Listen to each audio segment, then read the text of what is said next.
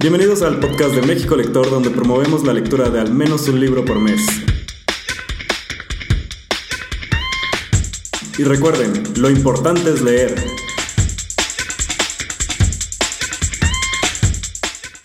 Bienvenidos a este espacio de México Lector. En esta ocasión nos acompaña el autor Roberto Wong, narrador mexicano, licenciado en Ciencias de la Comunicación. En el año 2015 fue ganador del premio Dos Pasos a Primera Novela ha colaborado en revistas como Letras Libres y Desde Dentro. Y pues hoy estamos muy contentos de que nos acompañe Roberto. ¿Cómo estás? Muy bien, muchas gracias por la invitación. y bueno, contento de, estar acá charlando. Perfecto, pues hoy vamos a hablar de tu más reciente novela que es Bosques que se incendian. Eh, antes de comenzar, me gustaría decirte que a mí en lo personal sí me costó algo de trabajo el, el inicio, sobre todo pero creo que es parte de lo interesante de cómo está construida la novela. Eh, en Bosques que se incendian nos encontramos este hotel donde hay varias personas, donde no sabemos por qué están ahí. Y no sé si nos puedas contar un poquito, para los que nos estén escuchando, pues, ¿cuál sería tu recomendación para empezar a, leer Bosques que se incendian? Y ya por aquí tengo algunas notas para ir platicando. Perfecto. Bueno, eh, la, la novela parte con uno de los personajes, son cuatro personajes que están varados en este hotel, como lo mencionas. El primero de ellos es Rafael y la, novela arranca precisamente con él llegando a la estación de tren y eh, registrándose en el hotel eh, de manera un tanto confusa, ¿no? Por un lado está este eh, arribo en medio de la noche, la gente se despierta del tren y bueno, van hacia, hacia el único lugar que encuentran abierto, que es este hotel llamado Hilbert. Y la otra parte que quizás causa un poco de confusión es, digamos, el mecanismo de operación del hotel en el que, eh, según sus palabras, operan a su máxima capacidad, pero siempre están, eh, digamos, disponibles para aceptar a un huésped más al hacer cambios eh, en, la disposición de las habitaciones. A veces la gente estén en una habitación solo, a veces comparten con alguien más, y, a partir de esto, pues genera una, serie de cambios y de situaciones y de encuentros también en, el hotel. Entonces, em, todos los personajes, que son cuatro, están más o menos involucrados en esta dinámica. Y sus historias, eh, digamos, empiezan a cruzar. De hecho, uno de ellos, incluso la narración sucede un tanto en el futuro de lo que pasa a los otros personajes, que quizás es eh, parte de la, de la, del reto que comentaste en un inicio, ¿no? de cómo está tejida la novela y de las distintas maneras que, que existen de ir conectando cada una de estas historias entre sí.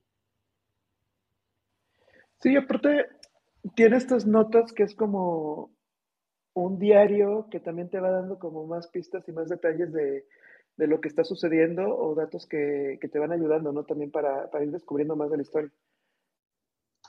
Sí, esa, eh, esos capítulos se llaman Anotaciones Olvidadas en una de las habitaciones del hotel y, son una especie de diario. Em, hay uno de los personajes en el libro que es un, escritor y si, digamos, damos un paso atrás de, de, lo que tiene que ver la anécdota, al final el libro Bosques que se incendian lo que intenta es eh, hacer una reflexión sobre la memoria y sobre nuestra relación con la memoria. Y a partir de ahí establece, digamos, distintos eh, eh, espacios y juegos con los distintos personajes del libro. El escritor en lo particular y estas notas que comentan es una manera de ver la memoria y de relacionarlos con la memoria a partir del registro. y también quizás esa memoria eh, artificial o, esa memoria de otros que se implanta sobre la nuestra, como pueden ser las películas que recordamos, la música que recordamos y los libros que leemos. Entonces, un poco eh, intenta dar algunas pistas al lector de, estos temas y por el otro lado, pues hacer más evidente este, este artificio de registro eh, como una de las formas de la memoria.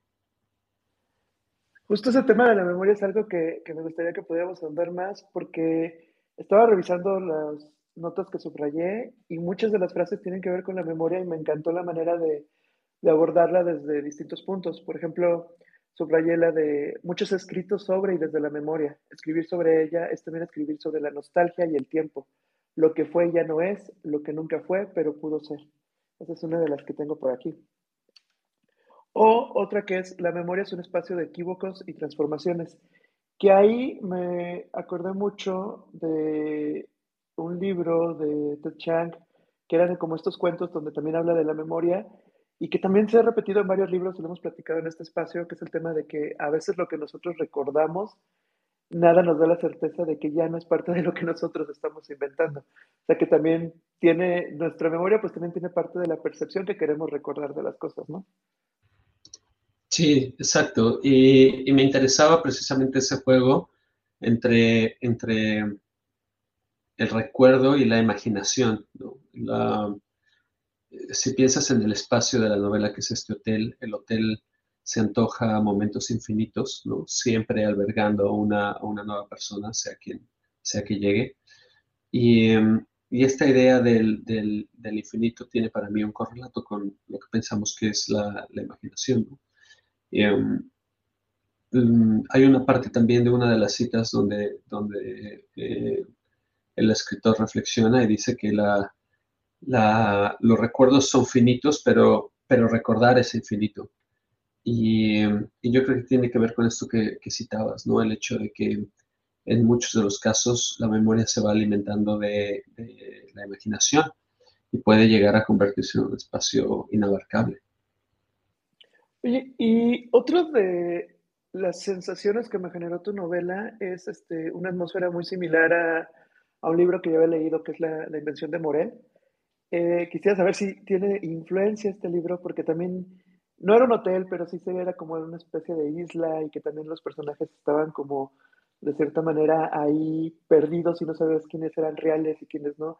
No sé si también este, esta novela fue inspiración o, o tienes este, otras novelas que también ayudaron como a generar la, atmósfera de Bosques que se incendian. Pues eh, en cuanto a la atmósfera, principalmente mana de, la pandemia, ¿no? Esta sensación quizás un tanto claustrofóbica eh, y de encierro. Yo comencé a escribir el primer borrador en, el, confinamiento, entonces, em, por una parte está eso volcado ahí en el, en el libro, la, segunda parte, en cuanto a influencias, principalmente hay, yo diría, dos grandes eh, escritores que están retratados también en el libro de manera muy clara. Uno es Felisberto Hernández, que es un escritor uruguayo eh, con una, obra de principalmente textos cortos en los que él aborda el tema de la memoria desde, desde un ángulo quizás un tanto distinto eh, como una especie de misterio, pero donde ese misterio es más importante conservar el misterio que, tratar de resolverlo. Y, se enfoca mucho en los objetos, en la mirada. Eh, entonces, de hecho, uno de los personajes del libro se llama Filiberto, como un homenaje a Felisberto Hernández. Y eh, por el otro lado está Silvino Campo con una novela que se llama La promesa, en la que la personaje principal se cae de un barco en el que está viajando y se queda flotando en el agua y para salvarse le ofrece a eh, una santa a la que le reza todos sus recuerdos y empieza a recitarlos uno tras de otro. Y entonces esa, novela en particular, eh, uno se da cuenta mientras la está leyendo que eh, lo que hace la protagonista de Silvino Campo es comenzar a inventar en lugar de, solo recordar, ¿no? Y, me hace pensar, parafraseando una, una cita de Widogro, que el que recuerda es una especie de, pequeño Dios, ¿no? Crea un mundo y lo, y lo transforma a su antojo. Entonces, eh, principalmente esos dos. Ahora, claro, he leído la, novela de, de, de Bioy Casares, eh, le menciono Morel, y bueno, es, un, es, un, referente obligado en la literatura latinoamericana. No la consulté en particular para este libro, pero bueno, no dudo que haya ahí puentes o vasos comunicantes. Sí, sobre todo como que como lector, como que uno empieza como a buscar referencias como para, para irte encontrando en el libro y decir, bueno, cuál, cuál es el tono, cuál es este, hacia dónde va, porque justamente creo que, yo creo que fue la dificultad del inicio, que ya después, eh, muchísimo antes de la mitad ya la pierdes, entonces ya empiezas a agarrar como el ritmo de decir, bueno, eso es lo que está pasando, porque al igual que los personajes, creo que como lector sientes esta parte de, de, la angustia de qué está pasando, por qué están en el hotel, por qué llegan, porque sí, como dices, sigue llegando gente y, y esta parte de las historias que se van entretejiendo, creo que también es este, muy interesante porque, porque te ayuda como lector a seguir descubriendo. Entonces, eh, cada uno de los capítulos que comienzan con el nombre de, cada uno de los personajes, eh, te, te, van llevando como a ir obteniendo más detalles y, a ir generando ya como esta idea de, de hacia dónde va la novela. Sí, eh, te perdí un segundo, pero si te, te entendí bien, eh, claro, el, el, reto al comienzo es precisamente entender cómo se, cómo se conectan los distintos personajes. Sí, y esta parte de también este que, que uno como lector es el reto, o sea, de, de, distinguir si lo que estás leyendo está sucediendo o, o están como en un sueño. Mm. Porque creo que también este, juega un papel muy importante en los sueños en, en, en, esta novela, ¿no? Que también son como una especie de guía. Sí, sí, 100%. Y creo que, que esto habla más quizás de, una, de un interés que está no solamente reflejado en este libro, sino también en mi primera novela, París de F. Me interesan mucho los, los espacios liminales, ¿no? Ese, ese espacio en que no sabes eh, a ciencia cierta si está dentro del, del, entorno de los sueños o la pesadilla incluso, o, la realidad. Y, creo que es sencillo que esos dos lugares se, se solapen el uno al otro. Entonces, si piensas en París DF como una ciudad que inexistente que de repente se posa sobre otra, o en eh, bosques que se incendian, ¿no? los recuerdos que regresan y se posan sobre el presente, pues claro, son parte quizás de, una misma pulsión que tiene que ver con, con, estos lugares indefinidos o indeterminados, pero que quizás nos, nos, nos hablan de alguna manera u otra, nos dicen que hay en ese lugar una especie de misterio. Y, y ahí es donde coincido quizás con, con Felipe Fernández. Me interesa mucho lo que, lo que este solapamiento puede, puede eh, sugerir más que, que, responder.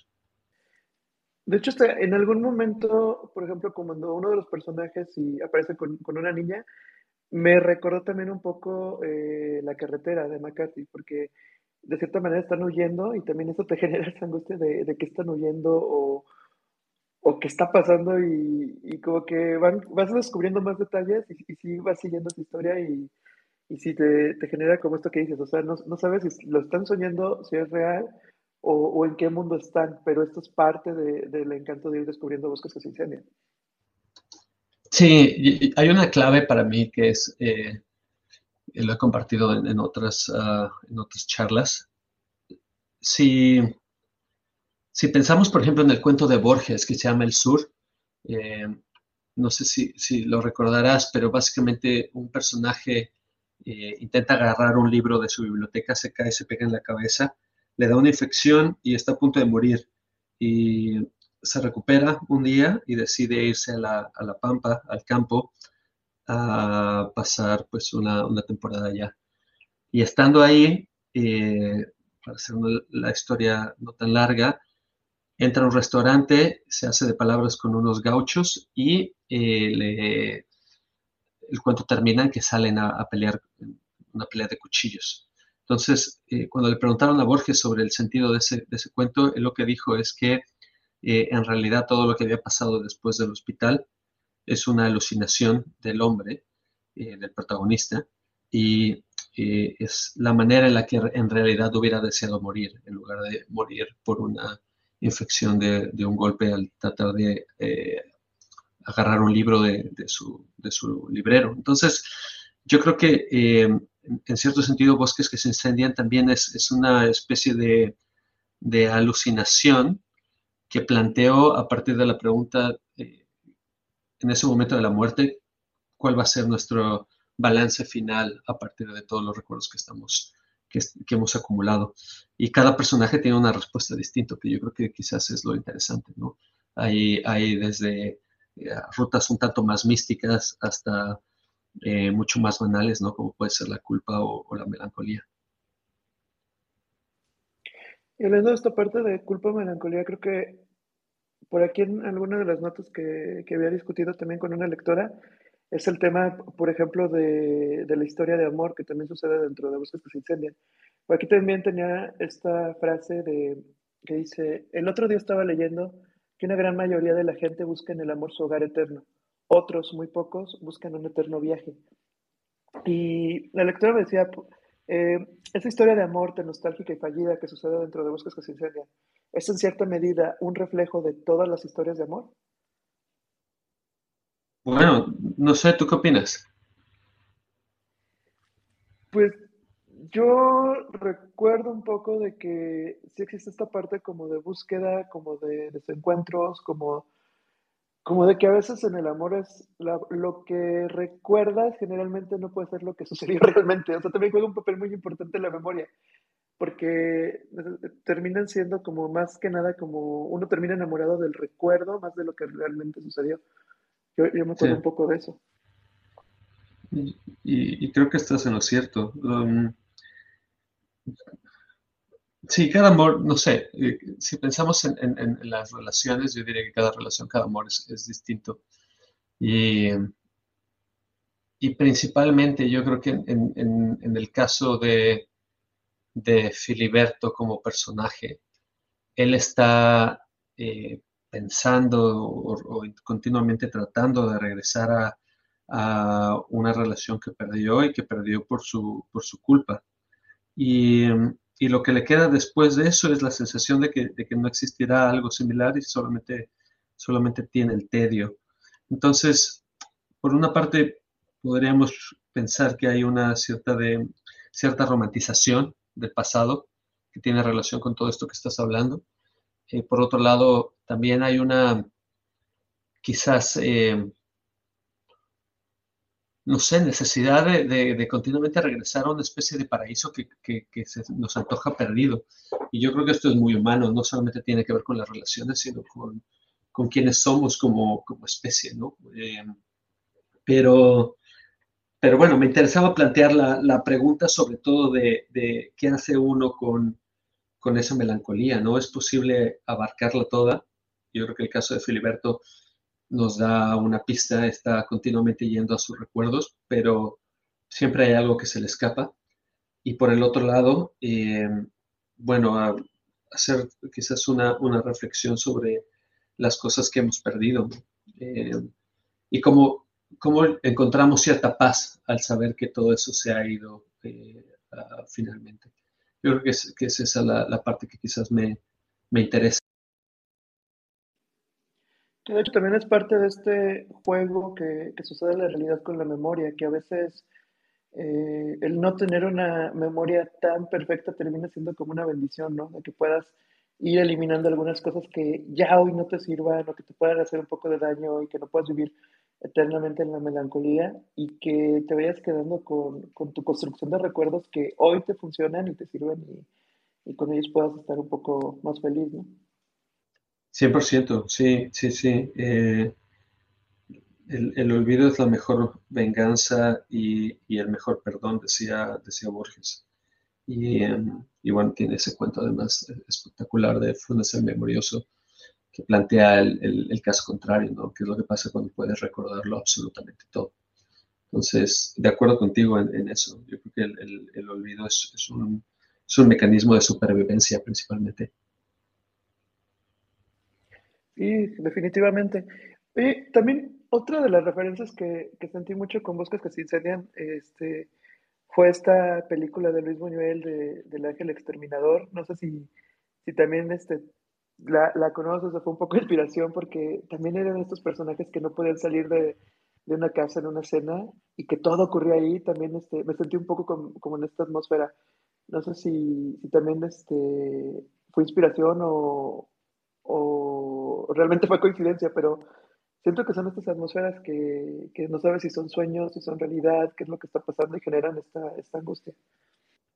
Sí, eh, no, no fue inspiración, pero, pero yo creo que el, espacio del hotel también está como muy cargado de referentes, ¿no? Eh, hay un par de, obras adicionales que me han preguntado por ahí si, si están relacionados o no, desde David Lynch hasta eh, el Hotel Bates. Entonces, creo que, sobre todo este, estos, estas conexiones tienen que ver con dos cosas, que el, que el hotel a nivel, digamos, objeto cultural está conectado a, bastantes referentes, tanto literarios como cinematográficos, como eh, musicales. Eh, y por el otro lado, que creo que también la novela, eh, en cierto sentido, Vos se incendia, está en un lugar un tanto anacrónico, ¿no? No, no dirías quizás que corresponde a una realidad geográfica en particular, sino parece suspendido en una especie de, de lugar eh, pasado, de, sí, eso, de una especie de anacronía. Entonces, bueno, me, me, gustaba esa idea porque me permitía desvincularlo un poco de la realidad y quizás incrementar la extrañeza. No sé si lo logré, la verdad, ahí me lo dirás tú. Sí, definitivamente, porque es de estas novelas que, de cierta manera, eh, no, sé si decirle como visuales, porque sí te estás imaginando varias cosas, pero creo que va a un nivel más allá, porque también es una novela de sensaciones. O sea, lo que te digo, la parte como de sentir esta angustia, este encierro, que ahorita que lo comentas que, que tuvo que ver también en la inspiración de, de los años de la pandemia, eh, de cierta manera se siente también en los personajes de, de que te sientes dentro también de este hotel. Y creo que lo más interesante también es esta parte de, lo que significa un hotel. No sé si, si también este, esto está sucediendo en la novela, que, al final son lugares de transición. O sea, nadie se va a mudar a, vivir en un hotel. En teoría tú vas en un hotel y, y por una noche o unos días tú vas a ser otra persona de cierta manera, cambian tus costumbres, este, tú de cierta manera tienes otra vida y, y, creo que también eso es lo que pasa con los personajes, pero de cierta manera no sabes hacia dónde van, o sea, están, están cambiando los de habitación, no se pueden acostumbrar, inclusive los objetos a los que están acostumbrados o las personas que llegan a conocer también está como en constante cambio, ¿no? Sí, 100%. Em, me interesaba en el, en el caso del, del hotel em, hablar de dos cosas. Primero, este, este espacio, como lo decía hace, hace unos minutos, que se expande de manera eh, potencialmente infinita y que tiene un correlato con todo el tema de la imaginación. Y por el otro lado, un lugar también para el olvido, porque los personajes al continuamente estar cambiando de habitación van dejando cosas involuntariamente. Y, y estas pérdidas al final tienen que ver también con, los recuerdos. Eh, un poco quizás para dar contexto, sin querer hacer mucho spoiler al respecto, es que el hotel es una especie de punto intermedio entre dos espacios. Y, y estos dos espacios eh, son, eh, pues, en cierto sentido, todo lo que estas personas dejaron atrás eh, y lo que sea que, que sea el, el, siguiente punto, que no se resuelve en la novela, pero me parece que es importante que se mantenga eh, como un misterio. Y, y, a partir de ahí, los personajes están tratando de recuperar algo y, y se revelan un poco al, funcionamiento del hotel que, que tiene su, su propia lógica. Entonces, sí, el antagonista quizás o el único antagonista es el funcionamiento del hotel que está tratando de, mantener a, estos, personajes en una especie de, constante movimiento y que lo podríamos interpretar simplemente como el tiempo. Y por el otro lado, pues una necesidad de, salvar algo que creemos que debe ser salvado. Y es ahí yo creo que el, eh, en el corazón de, ese sentir o en el corazón de, de, esa pregunta está la literatura misma, ¿no? Escribir, en cierto sentido, es, es una manera de ejercer la memoria y de salvarla. Ahorita recordé el papel que también juegan los libros, ¿no? Dentro de la novela, que son como este registro o evidencia para ser una guía o, o de cierta manera como la manera de transmitir como estas, estos guías o estas pistas de lo que está sucediendo o de para lo que tienes que estar preparado de, de lo que te está sucediendo alrededor.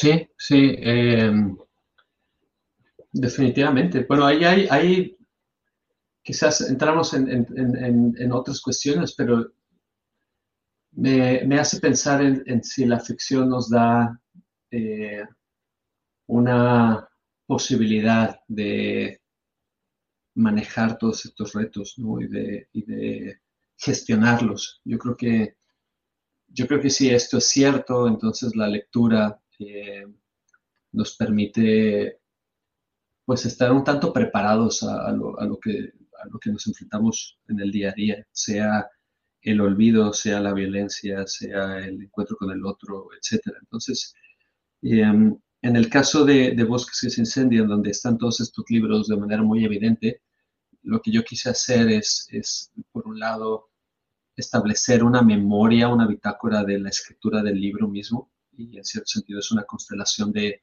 de libros que acompañan o acompañaron la, la, escritura. Y por el otro lado, pues también establecer una especie de, de homenaje a, y de linaje también, ¿no? En, relación a, a, de dónde viene este libro. Entonces creo que creo que es, es, una manera quizás un tanto modesta de, de, hacerlo. Y definitivamente, bueno, ya que hablábamos este, de funciones de la memoria, ahorita que lo comentas, sí he leído esta parte de, de los sueños. O sea, los sueños sí pueden tener esta función de, de prepararte. ¿Cuántas veces no nos ha pasado que hemos soñado con la solución a un problema que nos agobia mucho? Y en el sueño practicas o, lo ves de, de, otra manera y si despiertas y tienes la suerte de, de, que lo recuerdas, te va a servir porque en el sueño tu mente estuvo en un momento en el que, en el que pudo resolver ese problema. Eh, ¿A ti te ha pasado que, que, tengas sueños así que te ayuden como a, a, resolver problemas o que recuerdes tus sueños? Porque también es bien común que hay quien los recuerda y hay quien definitivamente no recuerda nada de lo que soñó. Sí, eh, bueno, creo que sí. Yo eh, alguna vez escuché que los sueños son una manera de, de, de la psique de reparar y de eh, afrontar los, los, retos cotidianos. Entonces, eh, si pensamos en, en, en, que esta idea es cierta, pues definitivamente uno gestiona muchas de sus emociones y de sus relaciones con los otros a partir de los sueños. Luego, claro, hay un nivel un tanto más esotérico metafísico de los sueños, como una especie de plano eh, distinto, que bueno, no sé si, tiene relación con el libro, pero eh, a mí en lo general o por, regla general no recuerdo mis sueños. Cuando sucede es porque es algo como completamente loco y, y bueno, me saca un poco de, de balance, pero... Eh, hay un libro de Perec que, que, está interesante, creo que se llama La máquina que sueña, donde él por varios años registró sus sueños. Eh, y sucede algo curioso. Bueno, uno, accedes a la psique de alguien más y puedes ver como todo ese universo de símbolos y demás, y si te gusta Perec, pues creo que vale la pena. Pero por el otro lado, también como carecen de narrativa o carecen de, de, de, narración en sí, de, anécdota, pueden ser un tanto tediosos a momentos. Entonces, no sé si te ha pasado, pero nuestros sueños son interesantísimos para nosotros mismos, pero en el momento en el que escuchamos el sueño de alguien más, es como que no nos dice o no nos habla de la misma forma. Eh, y yo creo que es esa, esa paradoja que tiene la, la, narración o la escritura de los sueños. Sí, porque creo que el significado también tiene que ver mucho con la experiencia personal y, y el peso que le, que le das a un sueño.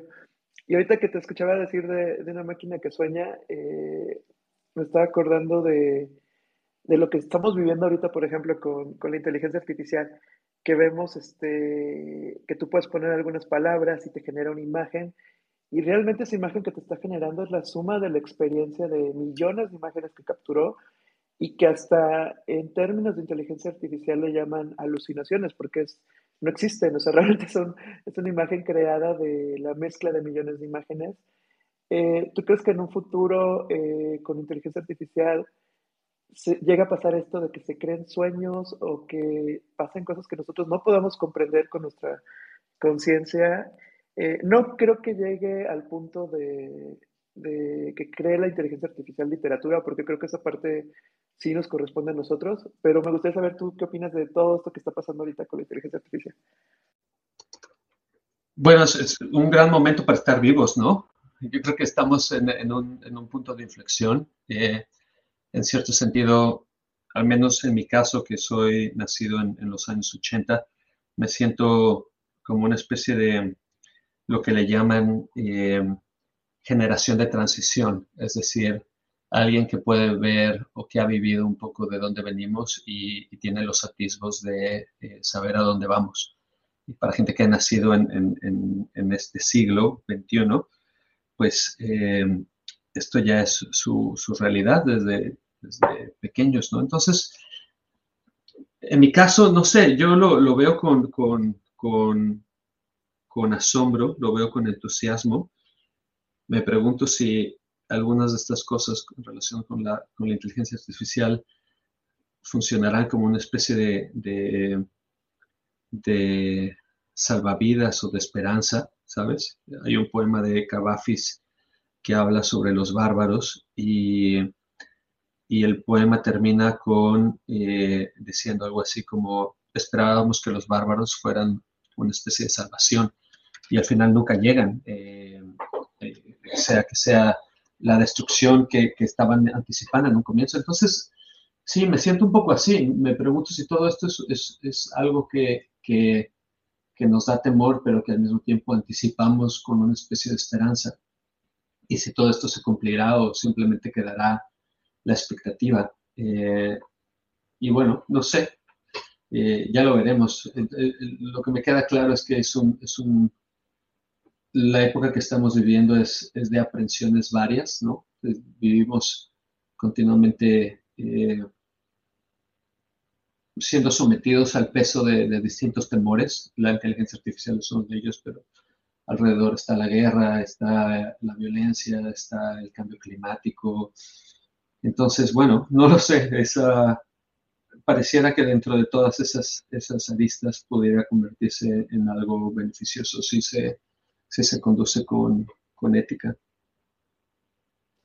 Justo, que es, que es, muy importante esta parte de, de la ética. Fíjate que es un tema que a mí a mí me interesa porque ha sido rapidísimo, han sido meses o días en los que vas viendo el avance de la inteligencia artificial, cómo se va involucrando en distintas eh, disciplinas y siempre hace, hace, falta esta parte de la ética, de ver el para qué, para qué quieres estos datos, qué vas a hacer con ellos, si, si estos datos vienen de lo que te platicaba ahorita, de imágenes que muy probablemente tienen derechos de autor, que decían que inclusive la inteligencia artificial estaba entrenada con con libros de varios autores. Entonces, cuando una inteligencia artificial está escribiendo, en realidad está basada como, como en la experiencia y en la escritura de, de, varios autores. Entonces, sí, sí es muy importante. Y creo que también da paso a que se sigan creando cosas y de cierta manera sea la huella del ser humano, ¿no? Como que en unos 100 años, 200 años o 1000 años, tal vez como que ahí vamos a tener que ir de, ahí se van a ir descubriendo, pues, cómo soñaban los humanos, qué, qué los inspiraba de toda esta mezcla, ¿no? Que se pudiera generar con inteligencia artificial. Sí, sí, sí, sí. Eh, ahora que dijiste esto, recordé el, el, título este de, Philip K. eh, Sueñan los androides con ovejas eléctricas. Al final, yo creo que la, la, otra parte de esta discusión es que el futuro está mucho más cerca de lo que creíamos. Y y todos estos escenarios que tenían ventanas de tiempo demasiado lejanas al presente, ahora cada vez están más cerca. Y más allá de eso, no hay, no hay, no hay otro futuro que imaginemos. Yo creo que por, quizás por la misma razón que comentaba hace un momento, la, la sensación de, de, del apocalipsis quizás está poco después de, de, estos futuros tecnológicos que soñamos en los 70s y 80s. Sí, realmente lo que, lo que veíamos lejano, o sea, de haber vivido una pandemia, cambio climático, etcétera, creo que es algo que como generación nos está tocando vivir y que, y que va a depender muchísimo de las, de las habilidades que se tengan. Inclusive creo yo también como de, de las futuras generaciones que, que, hoy, por ejemplo, son niños. O sea, ellos van a tener muchísimos retos que para nosotros tal vez era algo que veíamos en ciencia ficción, ¿no? Que era como de, ay, ¿cómo van a resolver temas de problemas de agua, de climas, etcétera. Sí, sí, de acuerdo. Bueno, eh, ya lo veremos.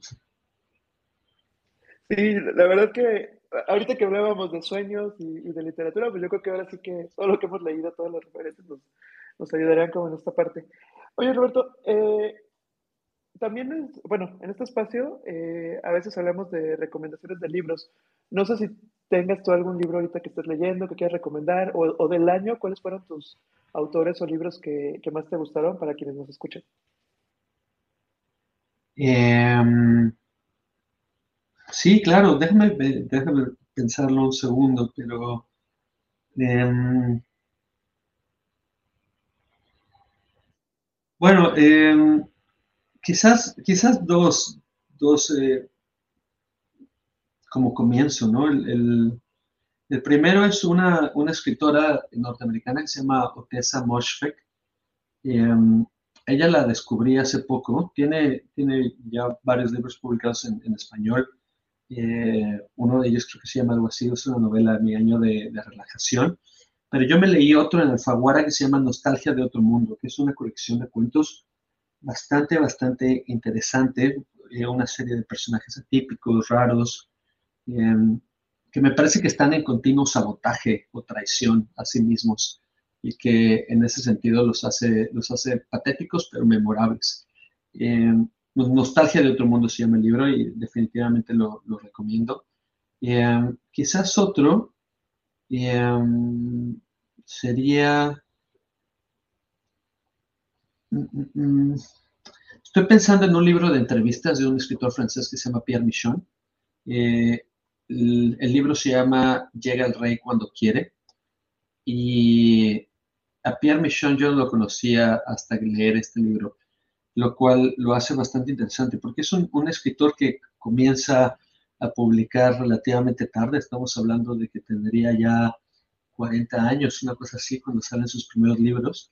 Y, él antes de todo esto tenía una vida un tanto eh, errática, eh, una especie de, de, si no ladrón, pues bastante vagabundo en cierto sentido. Entonces, eh, claro, trae como toda esta aura de, escritores franceses como Jean Genet, como Rimbaud, Radiguet, ¿no? Con una inteligencia bastante eh, aguda y por el otro lado unas vidas en la periferia y condensa todo en una especie de, visión acerca de la literatura donde todo eh, está bajo la órbita de lo sacro, de lo sagrado, entonces creo que, creo que vale la pena también echarle un ojo a él. Este libro se llama Llega el Rey cuando quiere, pero tiene en obra de ficción, no sé, otros libros. Tiene uno sobre Rambo, precisamente, otro, otra serie de textos se llama Vidas Minúsculas. Eh, y bueno, lo recomiendo que le echen un ojo. Buenísimo, ya los anotamos por aquí porque luego nos preguntan este, que, que les pongamos en texto las recomendaciones. Y de hecho, ahorita que comentas el de, el de Otesa, yo lo leí hace creo que un año y, me encantó muchísimo por esta parte de, la realidad, o sea, los personajes se sienten reales. Eh, tal vez eh, demasiado reales y tal vez demasiado rotos o como sea, pero, pero creo que eso es parte importante ¿no? de, un autor que sí retrate la realidad y, y sobre todo en, Estados Unidos, que no todo es perfecto y que y que pueda haber personajes muy destruidos y, aún así tener una historia que contar. Sí, 100%, sí. Eh, yo creo que lo hace muy bien Otesa. Eh, y bueno, tengo más, más, ganas de leer algunos de sus, de sus novelas, eh, pero ese libro me pareció espectacular. Sí, yo igual comencé con el de Mi año de descanso y relajación precisamente por este tema de que habla de, alguien que decide pues, dormir y alejarse de la vida todo un año, amistades y todo, y, vivir como en este encierro pues artificial a causa de, medicamentos y todo, porque definitivamente decidió que ya no le importaba nada. Pero en ese de que no le importaba nada, en esa destrucción de ese personaje también descubres muchísimas cosas. Y, son, son estas novelas que incomodan, pero que sí te dejan algo, creo yo. Sí, quizás, quizás lo, que me, lo que me hace pensar al hablar de este libro es que estamos más, ah, mucho más cerca del abismo de lo que quizás queremos, ¿no? Sí, o sea, como que puede haber diferentes tipos de abismos y, el hecho de que lo leas tal vez te, lleva como a, como identificarlo, o sea, como identificar este, sentimiento, esta desolación que pueden llegar a sentir los personajes. Eh, en los cuentos que, que platicas ahorita, yo me acuerdo mucho de, sentir como esta esperanza de que pues, las cosas no iban a salir bien. O sea, tú estabas viendo que, que, estaba muy mal lo que les estaba pasando, pero lo describe de una manera que recuerdo que hasta el hablar de una lata de Coca-Cola, etcétera, se vuelve muy poético porque aún esa realidad cruda la, la saca y la narra bastante bien. También una de las autoras que a mí me ha gustado mucho es este, Lucía Berlín, con Manual de Mujeres para la Limpieza, que siempre lo estoy recomendando. Si lo están escuchando, leanla, porque también son cuentos breves, pero creo que en esta brevedad retrata muy bien la realidad que ella vivió en, en estos años. Creo que eran años 50, 60 también. Sí. Ella tiene un libro sobre México que no he leído. ¿Tú ya, tú ya lo leíste? No, y, y, justamente en el podcast pasado hablábamos, este, bueno, no en este, no, en otro que, que hablamos con, con, cuando hablábamos de la sombra de los planetas, de que parte de, de Lucía Berlín era esta parte de, de, cómo, de cómo describía México. En Manual para las Mujeres de la Limpieza sí llega un cuento en el que habla de México y es muy real, o sea, lo, lo sientes este, muy, muy real como, como narra México pero el libro que comentas no, creo que sí lo buscaría, porque la verdad sí se volvió una de mis escritoras favoritas, y seguramente muchos hoy a finales de año tenemos por ahí libros que dejamos y dejamos. Para mí ese libro creo que duró tres años en mi librero, y yo les recomendaría que ahorita vayan al librero y vean como esos libros que por algo dejaron, el que les llame, yo creo que antes de cerrar el año léanlo porque posiblemente va a haber por ahí alguna sorpresa, ¿no? 100%, de acuerdo. Bueno, pues eh, ya para cerrar, eh, les recuerdo a los que nos están escuchando que en diciembre en México Lector estamos leyendo libros con temática navideña. La próxima reunión va a ser el 6 de enero. En Ciudad de México va a ser una reunión especial porque nos va a estar acompañando el autor Oscar de Muriel. Nos va a hablar de su nuevo libro, donde si leen el mailing de México Lector se van a enterar que sacó una novela donde hay como un misterio entre Santa Claus y sus elfos y resolver un asesinato. Quienes conocen a Oscar de Muriel han de recordar este, sus libros como Muerte en San Jerónimo, donde puede estar Sor Juana Inés de la Cruz resolviendo un misterio. Entonces vamos a estar con él el 6 de enero en Ciudad de México, este, conviviendo con una rosca de reyes. Y mándenos un correo si quieren asistir a esta reunión, porque va a haber cupo limitado. Pero el libro del mes que estamos leyendo es Nosferatu, que es de Joe Hill este libro sucede en un ambiente navideño, fue el libro ganador este, la semana pasada.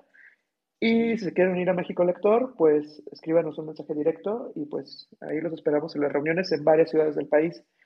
Y bueno, Roberto, antes de irnos, no sé si tengas este, algo que contarnos de alguna nueva presentación que vaya a haber estos días o eh, compartirnos tus redes sociales y también dónde podemos encontrar tu libro, que hasta donde sea está como en todos lados, ¿no? En Amazon y todos lados.